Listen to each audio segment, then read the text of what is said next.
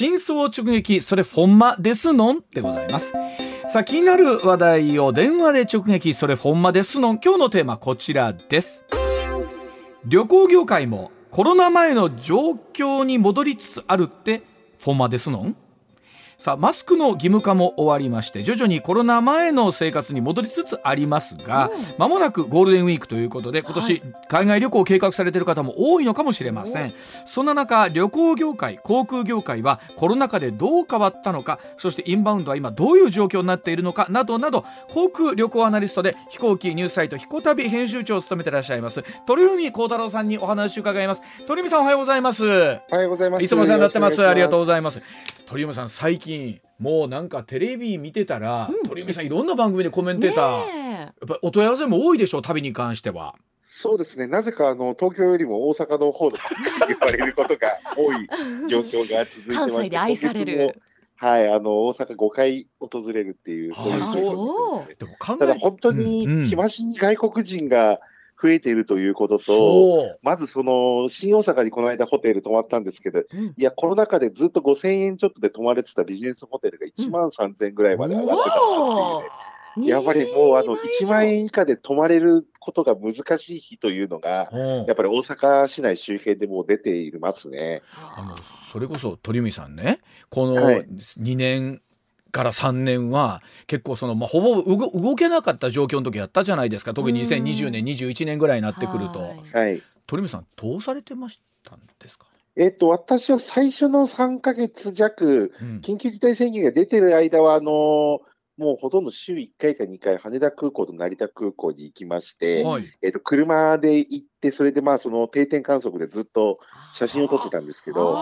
まあ、あの怖いということよりも人がいないというので、うん、その感染リスクどころか、もう本当、人とすれ違うことが空港の関係者とかだけっていう状況で、日増しにまあ店がどんどんまあ、閉鎖してったなっていう、まあ、そういうような状況でしたが、ただまあ、うん、3ヶ月経って、まあ、6月、7月ぐらいから少しずつ取材が再開したかなっていう、国内に関しては、まあ、そういったような状況ではありましたけど、ただもう、ね、あの夜もそんなに遅くまでお店開いてなかったですし、そうもうそういうところでもホテルにすぐと、まあ、巣ごもりっていうのが中心の、やっぱり時間っていうのが長く続いたのかなっていうのはありますよね。具体的に例えばそれのあいその間というかね航空業界とか非常に打撃だったと思うんですけれどもどんな影響とか変化みたいなのありましたですかそれを経てということになりますけど。そうですね、うん、もう一時期8割から9割国内線でも運休してて、うん、例えば一番まあやっぱり感じたのがあの地方にまあ出張とか取材で行くときに、うん、今まで日帰りができたところがほぼ日帰りができなくなったと。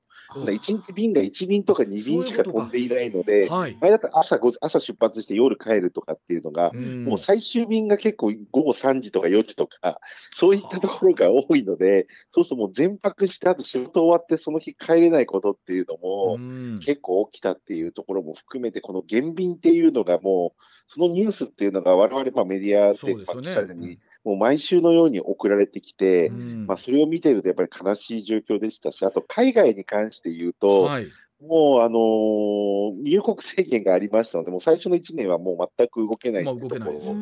もうやっぱりありましたので、でも ANA ホールディングスでいうと、これ、2020年度が4046億円の赤字で、はいはい、JAL が2866億円の赤字なんですよね。うん、で、その次の21年も ANA ホールディングス1436億円の赤字、うん、で JAL が1775億ということで、うん、2年間で、この ANA、JAL だけで1兆円赤字が出たんですよ。その間ね、あの社員の皆さんとかはどうしてはったんですか？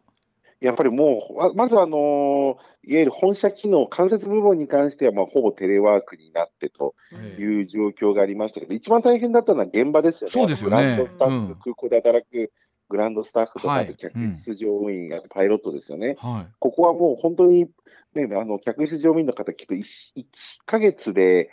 1往復しかフライトがなかったと。あとはまあ、そういう家の中でオンラインで、まあ、研修というか、勉強したりとか。ただ、そのフライトがないから、やっぱりもう家に本当にいる時間が多くてという。でもちろん給料に関しても、やはり3割ぐらいカットされて、まあ、ボーナスが全くなくなったとい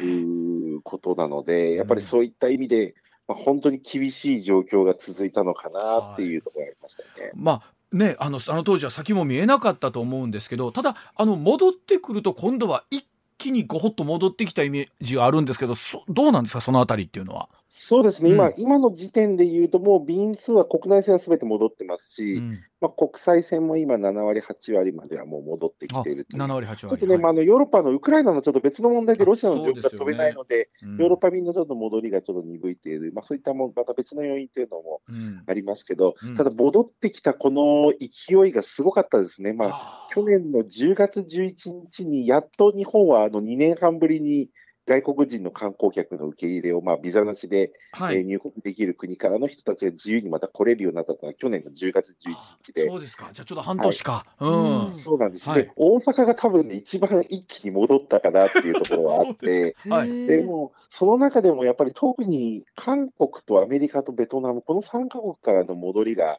すごい多いかなと。韓国、アメリカ、ベトナム。はい。韓国でいうと、ちょうど2019年の、まあ、秋ぐらいからの徴用工の問題があって、はい、ちょっと日本、の韓国人の方がちょっと日本に来にくい状況っていうのがあったんですが、でこの2年半、3年でそれがまあなくなって、まあ、関係もの良くなってる今方向になってきて、はい、やっぱりその日本ブームが韓国人にとってはまたコロナプラス半年から1年日本に来れなかったっていうのがありますんで、うん、今韓国の人がすっごい今日本に来てるっていう状況がありますよね。あのいわゆる爆買いみたいなブームがねコロナ前にあったじゃないですか、あの中国からのお客様、あれはどうなんですか今？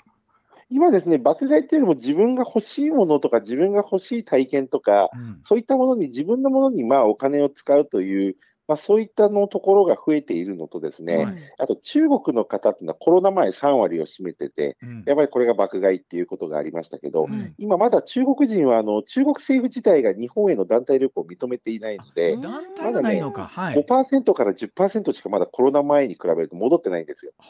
で、それしか戻ってなくて、今この大阪とか京都のこの人混み、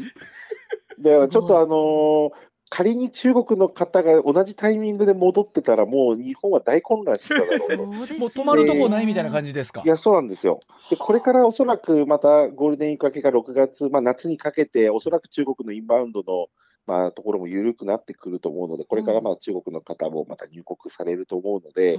夏は今のこの人手以上になりそうですよね。これでも今すごい皆さん多いって思ってて、まあ、宿泊協会なんかもね、うん、ホテルも人手不足もありますし、まあ、価格も上がってるってありますけど、うん、これはこの傾向がもっとより顕著になる可能性もありますよね。はあ。あのどうですか？ほら例えばほらドラッグストアとかね、うん、今回コロナがあってもう閉めちゃったってあるじゃないですか、うん、大きな店舗が、はい、あの辺りとかっていうのはね再開とかっていうのはなかなか難しいのかなとは思うんですけどもね。まあ再開するところもあればまた新規でオープンするってところもありますけど、でこんだけ一気に戻ってくるっていうのは、やっぱり業界含めて想定以上にこのインバウンドに関しては早い回復でしたね。ね。おそらくコロナ前の2019年というのは3100万人ぐらい外国人の方、日本に来てるんですけど、はい、今年僕、本当は1500万人ぐらい来ればいいかなと思ってたんですけど、うん、おそらく2500万人ペースぐらいの今、感じですので、だからそうなるともうコロナ前の8割ぐらいまでは今年中に回復で、もう来年は多分3000万人から4000万人の間まで もっと増えると思います4000万人となるとコロナ前になりますよもう。あの以上、ね、の以上ですよ。一番うん、一番多いのが3188万人なんで、うん、本来オリンピックが東京である予定だと2020年の目標は4000万人だったんで、うん、これがだから早ければ2024遅くても25人は一応4000万人届くんじゃないかなっていう感じがあるので、うんうん、ただね、反面、うん、日本人のやっぱり外国に行くのは、そうそう。ダメなんですよ。あ、ダメですか？うん、やっぱり今回ゴールデンウィークで2割ぐらいしか戻っていない。やえ円安？円安とで、あと物価高も大きいですね。確かあのねそれ分かるんですよ、うん、あの向こうに行ったは行くのはええわ、うん、なんかほら晩ご飯なんだお昼ご飯でもあの4 5千円するとかって聞いたらちょっとびっくりしますよね。ねそうですね、この間あの私 WBC であのマイアミ行ってたんですけど、はい、その帰りにニューヨークで寄って、ちょっとラーメン、うん、日本食の店で食べましたけど、やっぱりラーメン一杯18ドルですから。18ドルって言ったら？え？えー、と、2500、600円ぐらいです、ね、でもなんかちょっとトッピングして、飲み物頼んでとかしましたら。そうするとね、あの餃子を僕、餃子を頼んで、はい、あと飲み物、まあ、ソフトドリンクですけど、2杯ぐらい飲んで6500円ぐらいです。あの、それはもう、もうそれはもう、だラーメン定食でそのぐらいです。本当ですよ。もうちょっとあの、一杯、かけそばでお願いします。トッピングなしでお願いしますって言わないと。ラーメンっていう日本食じゃなくても、いわゆるなんですかそのファストフードでもいい値段するって聞いたんですけど、ね、そうですねまあ普通にあの10ドル以上は10ドルから15ドルしますから、うん、まあやっぱり1500円から2000円と、まあ、東京で東京大阪でまあ7、800円のものがっていうところなので、まあ、単純計算で、大体ちょっと僕も海外、アメリカに行くと、まあ、あの以前の2倍ですね。うわもうちょっとお話尽きないんですけど、一旦ちょっとお知らせ挟ませていただいて、はい、またもう少しお話伺ってまいります。あ鳥山さんそのお話で言うとね、うん、日本から、はい、例えばまあアメリカとか海外へ旅行に行く人ってのは今後どうでしょう？しばらくこの状況続きそうですかね？そうですね、もう少しまあ伸びるってところと、まあ、出張、海外出張の方はかなり回復しているという状況なんですけど、で今回、あの5月の8日から5類に変わるじゃないですか、はい、コロナ対策が。で今までっていうか、まだ今日の時点と、まあ、このゴールデンウィークの旅行に関しては、うん、ワクチン接種3回のまあ接種証明書か、もしくは2回以下の場合は、現地で帰国前、はい。うん、72時間切った段階で PCR 検査を受けないと日本に戻れないんですよね。はいで、これがやっとなくなるので、うん、えっ、と、そのなんだろう、手続きのこの帰国時の面倒さっていうのも、ちょっと海外旅行に行きたくなくなってる要因の一つでもあったんです。これがまあちょっとなくなるので、うん、まあ5割ぐらいまではまあ夏とかこの冬には戻ってくると思うんですけど、ただ、うんまあ、やっぱ高いなと、それだったら 沖縄のリゾートホテル泊まった方が満足度が高いかなっていうところもありますけど、ただそのね、明確にだから昔だと安いから行こうって言った人たちがもう行かないんですよね。